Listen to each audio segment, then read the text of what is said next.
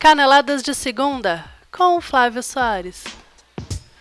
Pela Copa do Brasil, o Palmeiras operou um verdadeiro milagre ontem no Allianz Parque, enquanto que o Grêmio comemorou mais uma goleada em casa. Pela Copa Sul-Americana, o Corinthians não tem do que reclamar do resultado de ontem contra o Patriotas, diferente da Chape, que marcou mais um X na coluna de derrotas da temporada.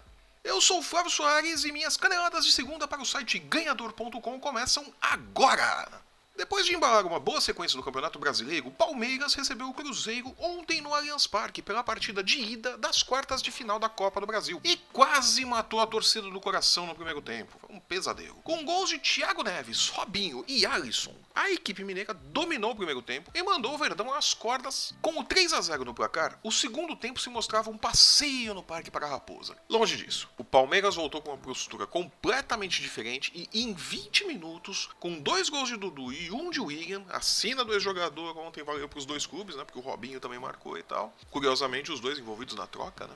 Mas enfim, o William foi, empatou o duelo e o Palmeiras se manteve vivo na Copa do Brasil. Foi um jogo vibrante, digno da grandeza dos dois times e que promete muito na grande decisão em Minas no próximo dia 26 de julho. O Cruzeiro vai jogar pelo empate, em 0 a 0 ou 1 a 1 ou até 2 a 2. O 3 a 3 leva o jogo para os pênaltis e do 4 a 4 em diante a vaga vai ficar com o Palmeiras. Uma vitória simples classifica qualquer um dos dois times e eu garanto que não vou marcar nenhum compromisso para a noite do próximo dia 26. Esse jogo eu não perco.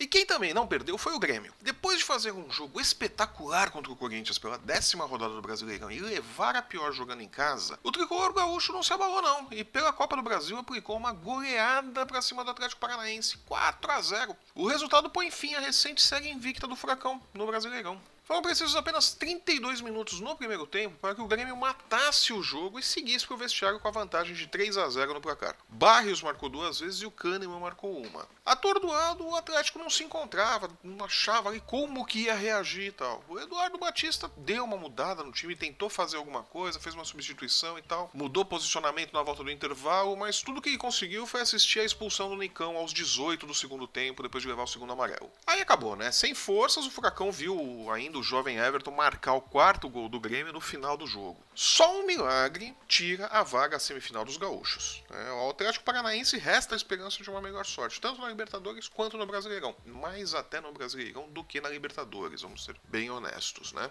O Flamengo é outro time que também deixou a classificação muito bem encaminhada. Vencendo o Santos na Ilha do Urubu por 2 a 0, o Rubro Negro pode perder por até um gol de diferença no jogo de volta, no dia 26 de julho, que estará classificado. E o resultado ficou barato para o Peixe, que foi salvo pelo menos quatro oportunidades pelo goleiro Vanderlei. Esta é a segunda partida seguida em que o Santos, que estava se recuperando, não joga bem. Vamos ver como o time se comporta na 11 primeira rodada do Brasileirão neste final de semana.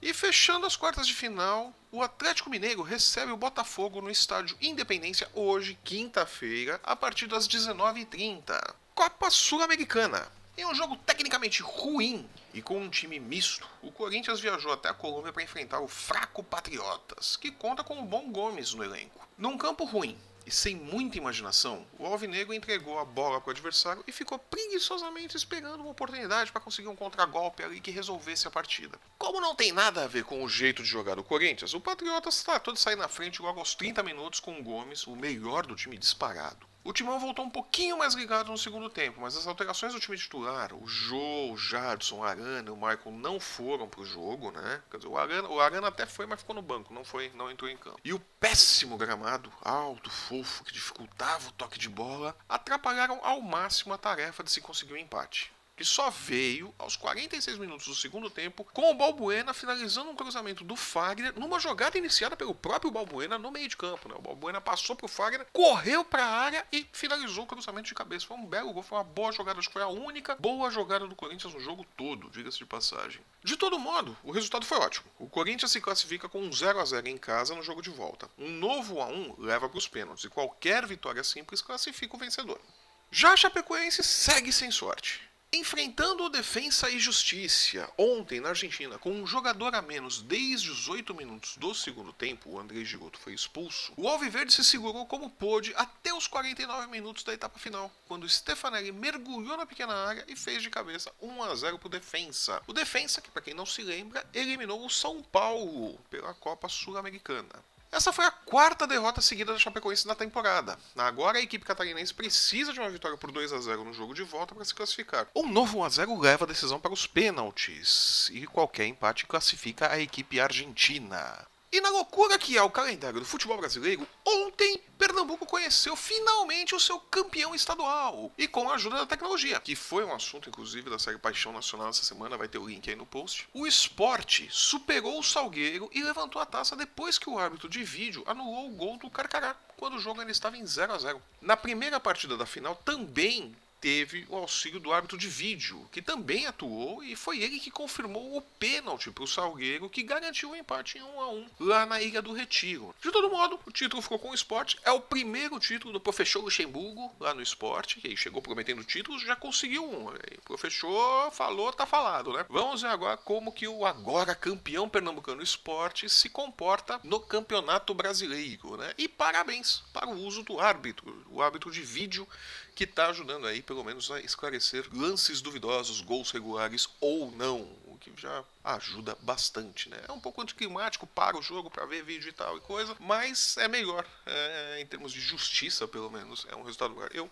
prefiro assim. E estas foram as minhas caneladas de segunda para o site ganhador.com. Siga-nos nas redes sensuais, curta a nossa página no Facebook, siga o nosso Twitter, acompanhe o nosso Instagram e assine o nosso canal no YouTube. Sim, temos caneladas no YouTube! Para você que não sabia, nós estamos lá também. Assine o nosso canal e acompanhe as caneladas pelo YouTube. Deixe o seu joinha, o seu comentário, a sua crítica. Mande-nos flores e diga que nos ama. Vamos interagir, converse conosco. Diga o que você gosta, o que você não gosta no nosso programa e vamos melhorar as caneladas sempre. Eu volto na próxima segunda-feira com o resumo da 11 rodada do Brasileirão. Até lá!